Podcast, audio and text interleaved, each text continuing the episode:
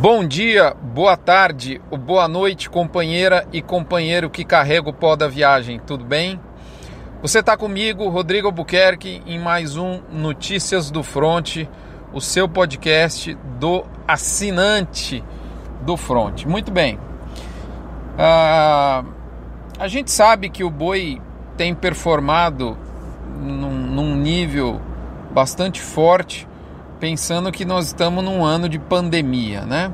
E toda a confusão, a, a dificuldade econômica que o, o, a questão de saúde pública é, é, leva, né? Tá certo. Você sabe e já ouviu falar, já leu, nós já tratamos aqui dos possíveis motivos, né? Que, é, na minha opinião, em conjunto fazem é, esse fato ser realidade. Ou seja, nós temos aí um pilar de oferta curta ah, em função do ciclo pecuário, nós temos um, um dreno bastante interessante de exportação, um alinhamento por conta de um alinhamento de astros negativo dos nossos concorrentes. Uh, cada um deles com uma história ruim para exportar, um câmbio que favorece, isso é fundamental. Né? A gente vem batendo recorde, recorde de exportação, muito para alimentar a Ásia.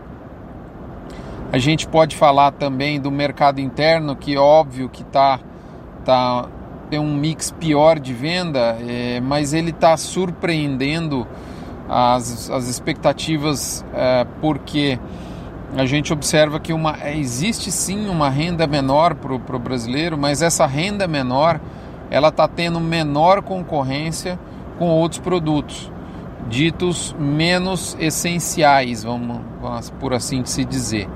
Né? Então, ou seja, o que, que eu quero dizer? Num ambiente desafiador econômico, de guerra, quase que de guerra como a gente está vivendo, é, as pessoas acabam por si é, levando mais o consumo das famílias porque é básico, né? E, e aí os itens de alimentação ganham destaque.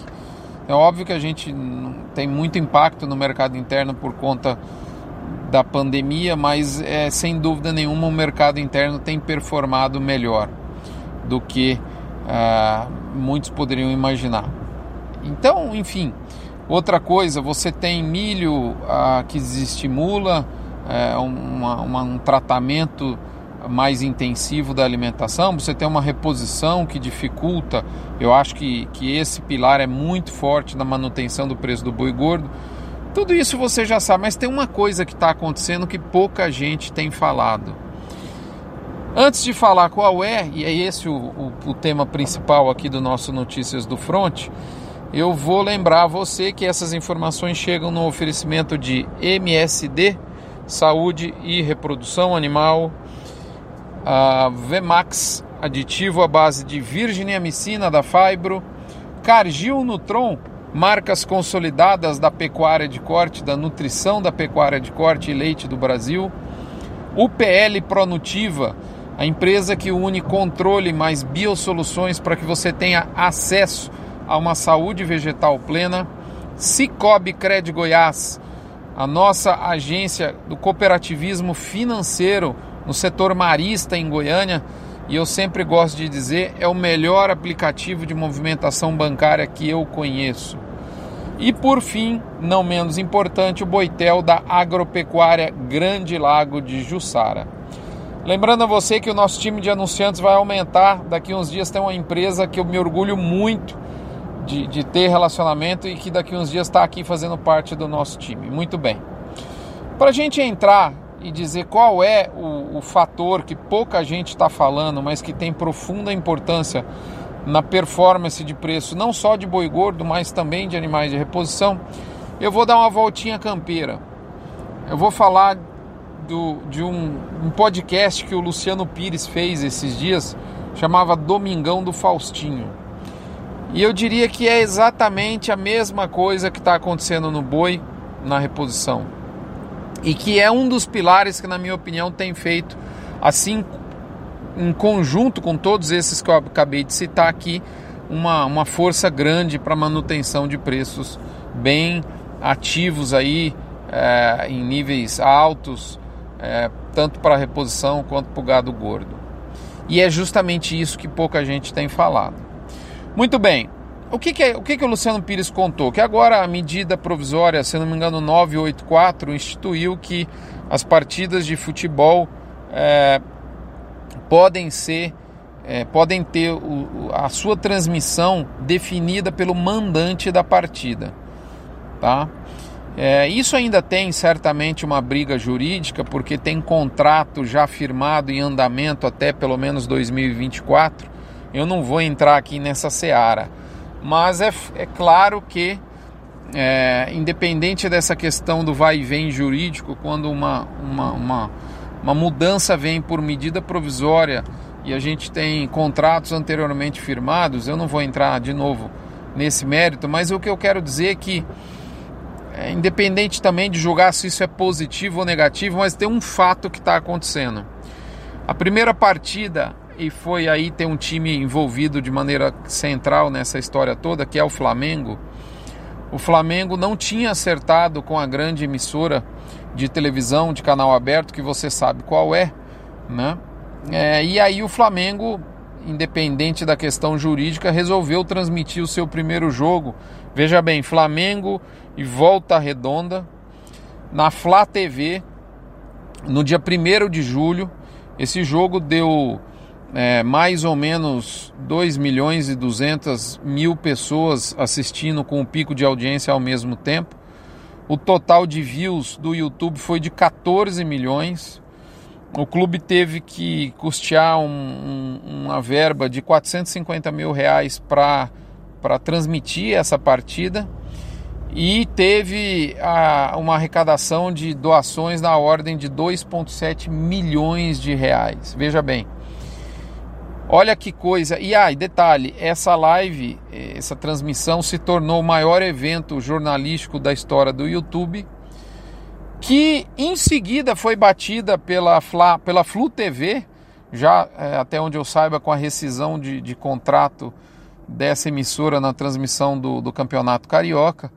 E não tenha dúvida nenhuma que nas finais do Carioca, que começaram a acontecer agora nesse final de semana do dia 11 e 12 de, de julho, isso vai ser batido de novo. É, qual que é o fato que está por trás disso que o Luciano Pires muito bem chamou a atenção? É que o poder mudou de mão.